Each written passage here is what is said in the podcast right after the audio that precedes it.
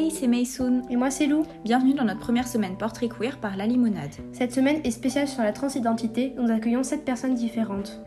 Mais être queer d'abord, c'est quoi? Être queer, c'est être une personne LGBTQIA, qui revendique ce mot qui était autrefois utilisé comme une insulte. Et à l'inverse, c'est quoi une personne dia 7 Une personne dia 7 c'est une personne qui est diadique, ça veut dire pas intersexe, cisgenre, qui est en accord avec le genre auquel on l'a assigné à sa naissance, et hétérosexuel et hétéroromantique. Bonjour, bienvenue dans ce dernier épisode de la semaine portrait queer sur la transidentité. Aujourd'hui, euh, on rencontre Essine. Bonjour Essine. Bonjour. Bienvenue à toi. Est-ce que ben, tu pourrais te présenter en quelques mots? Ah, Bonjour, c'est Essine. Je suis une personne non binaire. D'accord. Et du coup, oui, donc euh, tu es non binaire et quels sont euh, tes pronoms accords? Mon pronom c'est Yel, des accords neutres si possible ou en alternant féminin et masculin. D'accord. Et euh, c'est quoi pour toi être euh, non-binaire du coup? Pour moi, la non-binarité, c'est ne pas se reconnaître dans euh, la norme binaire du genre. C'est être simplement un homme ou simplement une femme. Et ça, ça rentre dans tout, tout, ce spectre, toute cette pluralité qu'il y a entre les deux. Et est-ce que tu te reconnais dans le mot trans? Oui, personnellement, je me reconnais dans le mot trans parce que ça a été la première étape de mon questionnement d'abord euh, pensé comme une personne trans binaire avant de découvrir la non-binarité, mais euh, je reste quand même euh, une personne trans dans tous les cas. Et justement, en parlant en questionnement, comment s'est-il déroulé et est-ce que ben, ça a été un questionnement long, difficile pour te rendre compte que tu étais trans? Long ou difficile, je ne saurais pas dire, parce que je ne sais pas combien de temps c'est censé prendre, mais je sais que moi je pense que ça a pris à peu près le temps qu'il a fallu, c'était euh, un temps correct. Ça, ça a mis un moment, je suis passé par plusieurs étapes, et puis j'ai fini par trouver ce que j'étais. Et voilà, ça, ça, m'allait comme ça. Mmh. Et euh, qu'est-ce que ça veut dire euh, pour toi, transitionner? Pour moi, transitionner, ça peut vouloir dire plusieurs choses. Il y a donc la transition sociale, qui est le fait d'expliquer aux gens qui on est réellement, de, de faire un travail avec eux là-dessus pour l'acceptation de ça de manière sociale. Après, on peut voir une transition physique, pour ce qui est euh, toute altération euh, du physique, dans le but euh, d'aller vers quelque chose qui nous convient mieux. Et justement, bah, ce chemin de la transition, pour toi, ça a été quoi un peu ta première étape de ta transition? Pour moi, la première étape de la transition, je pense que ça a été le fait d'accepter de porter des vêtements genrés qui se revendiquait dans la norme euh, d'un genre autre que celui qui m'était attribué à la naissance. Ok. Et euh, est-ce que ben, aujourd'hui, euh, ta transition actuelle te rend satisfait ou satisfaite? D'une certaine façon, oui, parce que je suis quand même satisfait des, efforts qu'il a fallu faire pour en arriver là et de tout le, tout le chemin parcouru. Après, je ne saurais pas dire si je suis satisfait. je ne suis pas arrivé à une fin en soi pour moi, mais je suis content de là où j'en suis euh, arrivé. Et euh, est-ce que tu as dû faire un ou des coming out trans et comment euh, se sont-ils passés? J'en ai fait quelques-uns, pas encore tous ceux qu'il faudra que je fasse, mais ce sont plus ou moins tous bien passés. En tout cas, le, plus important, c'est que ceux qui comptaient le plus pour moi sont ceux qui se sont le mieux passés. Et du coup, euh, quel est ton point de vue sur le fait de faire son coming out? Parce que je sais qu'on avait déjà eu une discussion sur le fait, ben, le fait de ne pas faire son coming out, justement. Et du coup, ben, j'aimerais bien que tu parles de ton point de vue par rapport à ça. Ouais, euh, le coming out, pour moi, c'est quelque chose qui... Euh, bon, ça risque, ça risque d'être un peu utopique et un peu, un peu rêveur, mais je pense que le coming out, c'est quelque chose qu'on devrait ne pas avoir besoin de faire. On ne devrait pas avoir besoin d'aller voir des gens pour leur dire surtout d'angoisser en fait à l'idée de devoir annoncer aux gens qui on est vraiment. C'est euh, toute cette culture-là du coming out, du euh, tu es différent, tu dois l'annoncer aux gens et tu dois surtout paniquer à l'idée de comment ils vont réagir.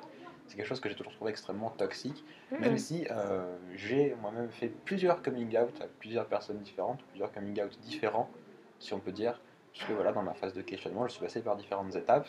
Il a fallu à chaque fois l'annoncer à différentes personnes parce que j'étais dans cette culture-là de tu dois euh, dire aux gens qui tu es, même les gens qui ne comptent pas forcément pour toi, les gens doivent savoir qui tu es.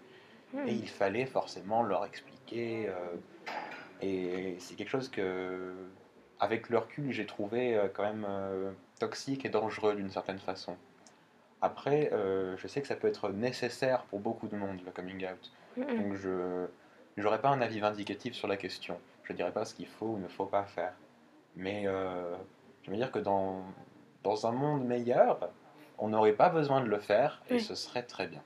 Et pourquoi ça pourrait justement être toxique euh, de faire un coming out? C'est toxique parce que ça rajoute une pression euh, sociale supplémentaire qui est, euh, moi je, je prends des exemples qui, ne vont pas être le mien, hein, mais j'ai quelques amis qui ont fait des coming out, qui se sont montés la tête pendant des mois, voire pour certains des années, sur comment leur famille ou leurs proches allaient réagir à l'annonce de leur coming out, qui se sont mis dans des états euh, graves, allant pour Mhm. certains vraiment des, des extrêmes.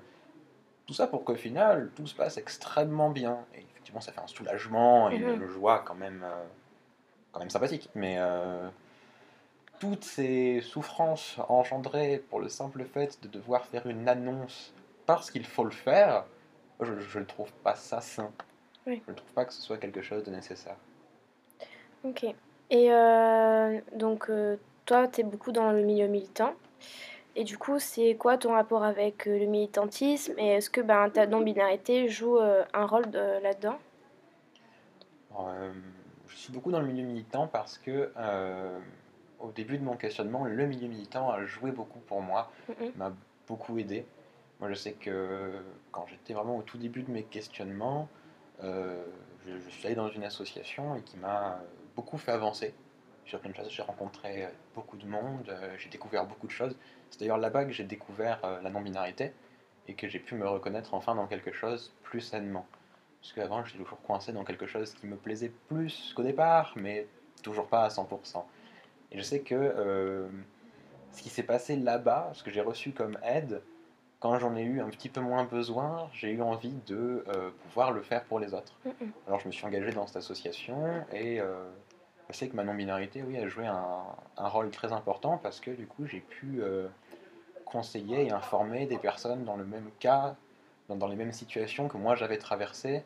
Et euh, je suis, je suis- bah, ça m'a apporté beaucoup d'une certaine façon euh, d'être non-binaire parce que c'était aussi quelque chose que mais je peux répondre à des questions auxquelles moi je n'avais pas eu les réponses à une époque. Oui.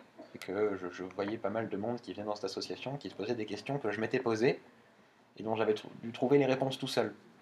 Alors que là, j'ai pu essayer d'accompagner certaines personnes, euh, de les aider au mieux. Et euh, je pense que oui, ça, ça joue beaucoup dans, Et est-ce que tu aurais euh, des conseils justement pour les personnes qui voudraient euh, se mettre dans le milieu militant et euh, par où commencer un peu? Parce qu'il y a tellement d'informations que je pense qu'on peut être assez vite perdu, même sur les réseaux sociaux, ou est-ce qu'il faut aller dans telle ou telle association? Est-ce que tu aurais des conseils?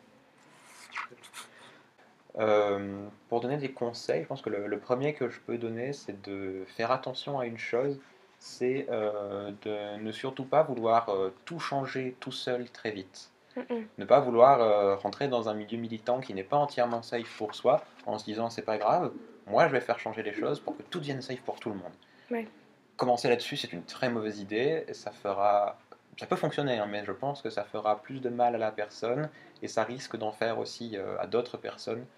Donc euh, vraiment pour un conseil, il vaut mieux commencer, commencer petit, aller dans un endroit qui est déjà au mieux safe pour soi-même, où on puisse du coup se découvrir un peu mieux, euh, rencontrer du monde qui peut nous aider, pour après s'investir vraiment, essayer de faire changer les choses. Comment toi tu vis euh, le manque de, enfin, de re- représentation qu'il y a euh, des non-binaires et euh, notamment des non-binaires euh, assignés hommes à la naissance? Euh, je le vis, euh, je le vis, point, je pense, parce que euh, j'ai pas. En fait, c'est un peu compliqué parce que moi, j'ai pas vraiment eu besoin d'avoir ces représentations parce que j'ai remarqué très vite qu'elles n'existaient pas. Mhm. J'ai j'ai- assez vite compris que ces, ces représentations, je ne les trouverais pas.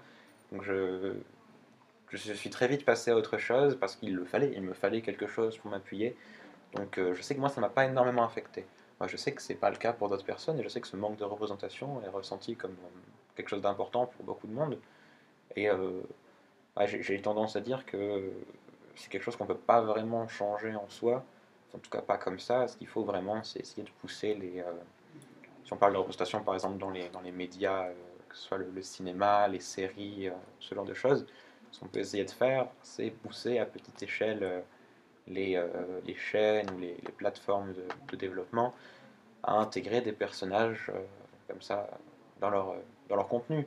Mais euh, on en revient à, cette grande question qui est euh, est-ce que ce personnage il est là parce qu'il a parce qu'il existe? Parce que ce genre de personne existe pourquoi elle ne serait pas là? Ou est-ce qu'il a été mis là justement pour faire plaisir aux gens? Là encore une fois ça pose des questions euh, assez compliquées c'est toujours une question un peu un peu difficile. Je pense que au niveau des représentations particulièrement pour la non-binarité, euh, le, plus, le plus simple, c'est d'essayer de se trouver des représentations euh, dans son entourage, j'ai envie de dire. Forcément, son entourage proche, euh, forcément, on ne se dit pas je vais chercher dans ma famille ou dans mes amis actuels, mais justement se rapprocher de milieux comme les milieux militants ou les milieux queer de manière générale, pour essayer de se trouver des représentations qui en plus nous plaisent et avec qui on pourrait avoir des affinités, on pourrait même communiquer plutôt que de se dire euh, oui, euh, tel personnage c'est la seule représentation binaire, euh, non binaire que je ne trouverai jamais, alors je m'identifie forcément à lui, alors qu'en fait je l'aime pas particulièrement. Quoi. Oui, oui c'est vrai qu'il y a, en fait, si on réfléchit vraiment, il y a plus de représentation dans, comment dire, dans le, enfin pas le petit milieu, mais je veux dire, il y a plus de représentation dans les personnes de tous les jours que dans la culture, le cinéma, etc. Mm. Et du coup, voilà. Euh, bon, bah, on va finir là-dessus. Euh, merci beaucoup d'avoir répondu euh, à mes questions. Et bah, on espère que cette semaine Portrait Queer vous a plu. Et donc voilà, bah, prenez soin de vous et à la prochaine fois.